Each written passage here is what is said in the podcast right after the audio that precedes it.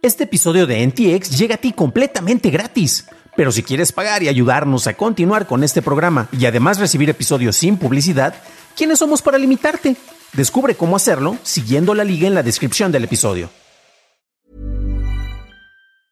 It's that time of the year. Your vacation is coming up. You can already hear the beach waves, feel the warm breeze, relax and think about work. You really, really want it all to work out while you're away. Monday.com gives you and the team that peace of mind. When all work is on one platform and everyone's in sync, things just flow wherever you are. Tap the banner to go to Monday.com.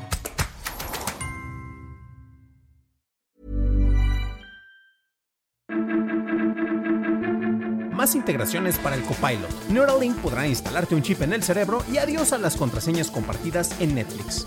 Estas son las noticias de Tecnología Express con información más importante para el 27 de mayo de 2023. La compañía enfocada en interfaces entre el cerebro y computadoras conocida como Neuralink anunció que la Administración de Alimentos y Medicamentos de los Estados Unidos le otorgó autorización para poder hacer su primer ensayo crítico en seres humanos. No se sabe en qué consiste el estudio y la compañía de Musk dijo que aún no ha empezado a reclutar participantes para las primeras pruebas. Sony anunció un nuevo dispositivo para juegos portátil llamado Project Q. La compañía dice que podrá transmitir juegos desde un PS5 a través del Wi-Fi de manera similar a lo que puedes hacer con la aplicación de PlayStation en Windows, Mac, iOS y Android. Project Q luce como un control de la consola dividido a la mitad y cada mitad está a la derecha e izquierda de una pantalla de 8 pulgadas con cierta similitud a un Nintendo Switch. No hay costo tentativo ni fecha de lanzamiento, pero fuentes de Insider Gaming dicen que podría salir en noviembre próximo. WhatsApp está considerando cambiar su política de usar solo números telefónicos para identificar a los usuarios. Un reporte de WAP Beta Info pudo hacer que la última versión beta de la aplicación mostrara una sección de nombre de usuario en la configuración del perfil. TechCrunch encontró a su vez referencias a nombres de usuarios en el código de Android de la última beta. Como parte de su conferencia Build, Microsoft presentó el Copilot para Windows 11, el cual llegará a los probadores de su programa de Insiders el próximo mes. Esta versión se ubicará en la barra de tareas y proporcionará un asistente a modo de chatbot que puede resumir y explicar el texto en las aplicaciones de sistemas, así como ajustar la configuración de la computadora. Microsoft 365 Copilot, el que actualmente se encuentra en las aplicaciones de Office, obtendrá compatibilidad con complementos, incluyendo los de mensajes de equipo y conectores de Power Platform. Estos utilizarán el mismo estándar que los complementos de ChatGPT de OpenAI. La compañía además anunció que Bing es el motor de búsqueda por defecto de los chatbots de ChatGPT. Pasamos a la noticia más importante del día y es que Netflix empezó a enviar correos electrónicos a los usuarios de varios países, entre ellos México y Estados Unidos, sobre el cambio en sus políticas para compartir contraseñas. Los usuarios con un plan estándar de Netflix pueden agregar un miembro adicional que use el servicio fuera de la casa principal por 7 dólares con 99 centavos adicionales al mes o 69 pesos en México, dependiendo de dónde te encuentres. Los suscriptores de Netflix Premium pueden agregar hasta dos cuentas externas al mismo precio cada una, y los suscriptores de los niveles básico y estándar con publicidad no podrán agregar miembros adicionales. Las cuentas principales de Netflix se basan en la dirección IP para que así se pueda utilizar el servicio en tu televisor. Esas fueron las noticias y ahora pasamos al análisis. Pero antes de hacerlo, ya sabes qué hacer. Por favor, déjame una calificación de 5 estrellitas en Spotify o en Apple Podcast o un like en YouTube, que no te cuesta nada. Por cierto, gracias a nuestros nuevos suscriptores como Estirobo. Bienvenido a bordo, camarada. Finalmente llegó el día tan temido por los gorrones y también por los freeloaders, en donde si usas la cuenta de alguien más para acceder al servicio de streaming de la gran N roja, pues ¿qué crees? Vas a tener que pagar. ¿Fue esta una buena edición por parte del estudio de los Gatos California? Bueno, eso depende a quién le preguntes y vamos a comparar datos que están literalmente ubicados en, e, e, en, extremos opuestos de los distintos continentes donde empezaron a hacerse las pruebas y vamos a hablar, a hablar precisamente de los casos de lo que ocurrió en Canadá y en España. Pero a final de cuentas tenemos que entender algo antes de, tratar de criticar este tipo de decisión para saber por qué se hizo de entrada. Recordemos que Netflix estuvo eh, teniendo distintas pruebas en varios países para saber de qué manera iba a haber la reacción y cómo iba a poder estar testeando el tipo de precio, de qué manera iba a controlar también la compartición de cuentas, etc.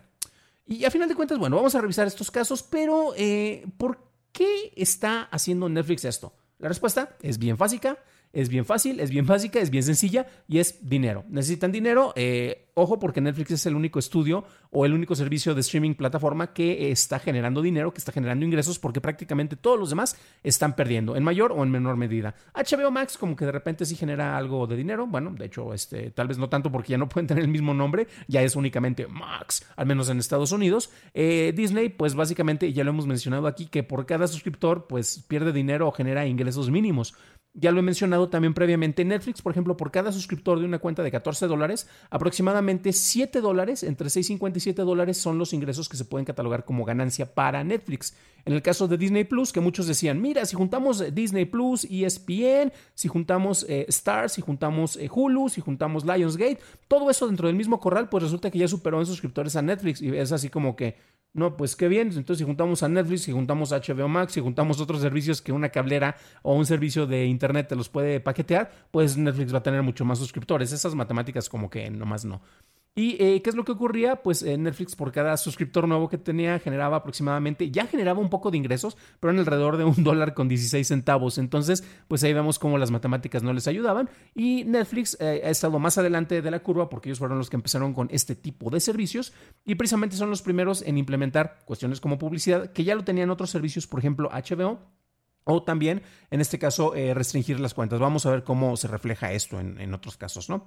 Como les mencionaba, el principal eh, motor de este interés ha sido el dinero y recordemos también que la manera en la cual se catalogaban eh, precisamente el qué tan exitosa era tu plataforma originalmente era por el número de suscriptores, pero si con cada suscriptor como con Disney estás perdiendo dinero o no estás generando tanto dinero, pues no es tan conveniente. Entonces Wall Street hace cierto tiempo decidió que vamos a mejor enfocarnos en la cantidad de los ingresos y de esa manera pues no importa cuántos suscriptores, sino cuánto dinero te está generando cada uno de esos suscriptores. Al momento de tener eso, pues ya vimos cómo hemos tenido un montón de modificaciones con los distintos servicios, ¿no?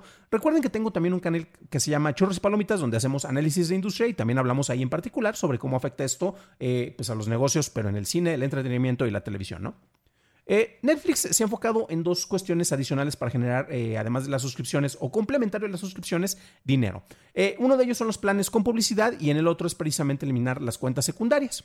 Vamos a ver los casos en particulares y, por ejemplo, eh, recuerden que las ligas las pueden encontrar en, los show notes del episodio para que vean eh, más información en caso de que quieran llegar a fondo. Y en Canadá, que fue uno de los primeros países en donde se implementaron eh, estas limitantes de cuentas compartidas, fueron Canadá, España, Nueva Zelanda y Portugal. Canadá y España son los que tienen un mercado más amplio. En Nueva Zelanda y Portugal, pues bueno, eran como para pruebas para que veamos cómo reaccionan. Y Canadá era el mejor indicador de qué es lo que podría pasar en Estados Unidos. Si nos ponemos a revisar su, eh, el primer reporte, trae fecha del 18 de abril, es el más reciente, a los inversionistas, aquí podemos ver todos los detalles, eh, los márgenes de operación, los ingresos, las ganancias, cómo está el cash flow, aquí tienen todos los datos y eh, Netflix reportó un crecimiento en el mercado eh, contemplando también Estados Unidos y Canadá. Aquí también tenemos la división, por ejemplo, para el mercado de Asia-Pacífico, eh, los mercados eh, en distintos países. Por ejemplo, en México tenemos una comparativa muy interesante sobre cuáles son los servicios de streaming que tienen mayor penetración. En Netflix tiene un 4%, según estos datos en particular, en comparación con el 9% que tiene YouTube. Recordemos que YouTube, pues la mayoría lo usan gratuitos, aunque, bueno, no deberían, porque la neta, pagar por YouTube Premium es un pequeño lujo, pero creo que lo vale. Y vemos que en este reporte también se toma la consideración qué es lo que pasó en Canadá. Y resulta que en general eh, hubo un incremento de 1.75 millones de suscriptores, o sea, hubo un aumento en la cantidad de suscriptores en Canadá. Ojo porque ahí se mezclan los números, entonces estamos hablando más bien de mercados, el mercado de Norteamérica, que incluye también Estados Unidos. Eh, pero al final de cuentas eh, hubo un montón de quejas y yo me acuerdo por amigos que viven en Canadá pues voy a cancelar Netflix, porque ¿cómo se atreven a limitarme y que ya tenga que pagar por una cuenta que alguien más estaba pagando? Este, y resulta que de esas quejas, pues eh, sí, al principio hubo como que una especie de backlash. Y resulta que al final pues se incrementó el número de suscriptores. Entonces eh, Netflix, maravillosa jugada, jugada si lo empezamos a comparar dentro del mercado canadiense. Ahora bien, Recordemos de entrada que no porque haya muchas reacciones en redes sociales significa que esto se va a reflejar en reacciones dentro de los ingresos. Vámonos a, lo que estuvo pasando en España. Tenemos un reporte concretamente por parte del país y el resultado fue opuesto ya que allá se, pudo registrar una pérdida de aproximadamente un millón de suscriptores Ojo, perdón, un millón de usuarios y eso es muy importante destacar porque al momento de hacer una revisión, eh, este es un reporte que hizo la consultora Kantar y que después publicó Bloomberg y resulta que eh, la cantidad de usuarios eh, y suscriptores no es exactamente el mismo número de personas, ya que dos tercios de los usuarios no pagaban las cuentas ya que no eran de ellos, entonces los usuarios no necesariamente están pagando por la cuenta, son usuarios externos que estaban ahí gorreando, ¿no? Entonces es interesante porque también el mercado que se tiene en España, y ojo porque en España la serie de, Money Heist es precisamente, me encanta porque la digo en inglés porque no me acuerdo del nombre de, España. Este eh, resulta que pues, es una de las series más exitosas a nivel internacional que ha desarrollado Netflix. Entonces allá debería de haber eh, pues mayor em, interés precisamente por, por el tipo de contenido. También hay más contenido español eh, que lo que podríamos encontrar de países latinoamericanos en particular dentro de la plataforma. Pero nuevamente recordemos que estamos hablando de usuarios, no necesariamente de suscriptores. Ahora bien, ¿Qué es lo que podría pasar en países como México y Estados Unidos? Eso es muy interesante. A mí me llegó tal cual mi correíto de aviso de notificación, este, te vamos a hablar del cambio de precio y revisa en qué lugares se está utilizando.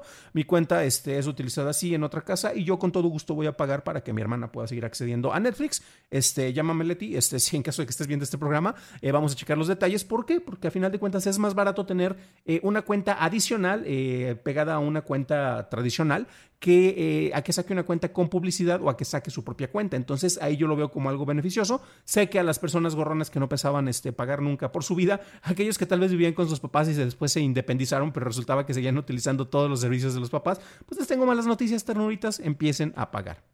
Regresando a qué es lo que va a pasar en México en Estados Unidos, pues mira, el costo por un usuario extra que no vive en el domicilio ya lo mencionamos, en México son 69 pesos y honestamente no es pues no es caro, eh, considerando el tipo de catálogo. Si eres un usuario de Netflix en particular, pues honestamente es mucho más barato ser un agregado a alguien más a que saques tu propia cuenta, ¿no? Y, hace mucho más sentido precisamente para los usuarios el pagar al compararlo con las distintas opciones. Eh, claro, eh, siempre pagar algo es más caro que no pagar nada. Sin embargo, pues bueno, de esta manera vas a poder tener el servicio sin problema. Seguramente vamos a poder encontrar al principio un problema con las limitantes de las cuentas compartidas y vamos a tener un golpe inicial en el cual vamos a ver una reducción, pero vamos a ver si es como en España, ¿es acaso de usuarios o de suscriptores? Y es muy probable que se incremente el número de suscriptores en lugar de reducirse. Y recordemos que ahora tenemos otras matemáticas que se reflejan en los ingresos por un servicio de streaming, como mencionaba hace rato. Si tienes menos cuentas, pero estas generan más ingresos debido a la publicidad, por ejemplo, que sería otro de, los, de las cuentas alternativas, esto sería un movimiento exitoso, a pesar de las quejas que se puedan presentar en distintas redes sociales. Para una revisión más a detalle en inglés, visita dailytechnewshow.com en donde encontrarás notas y ligas de interés. Y si quieres saber sobre qué tan legal era el compartir tu cuenta de Netflix con alguien más, pues revisa nuestro episodio 276 en donde encontrarás más información al respecto. Eso es todo por hoy. Gracias por tu atención y nos estaremos escuchando en el siguiente programa. Deseo que tengas un excelente fin de semana.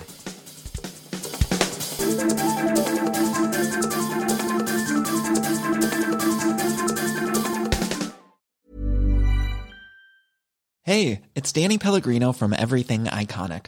Ready to upgrade your style game without blowing your budget? Check out Quince. They've got all the good stuff shirts and polos, activewear, and fine leather goods all at 50 to 80% less than other high-end brands. And the best part? They're all about safe, ethical, and responsible manufacturing. Get that luxury vibe without the luxury price tag. Hit up quince.com slash upgrade for free shipping and 365 day returns on your next order. That's quince.com slash upgrade.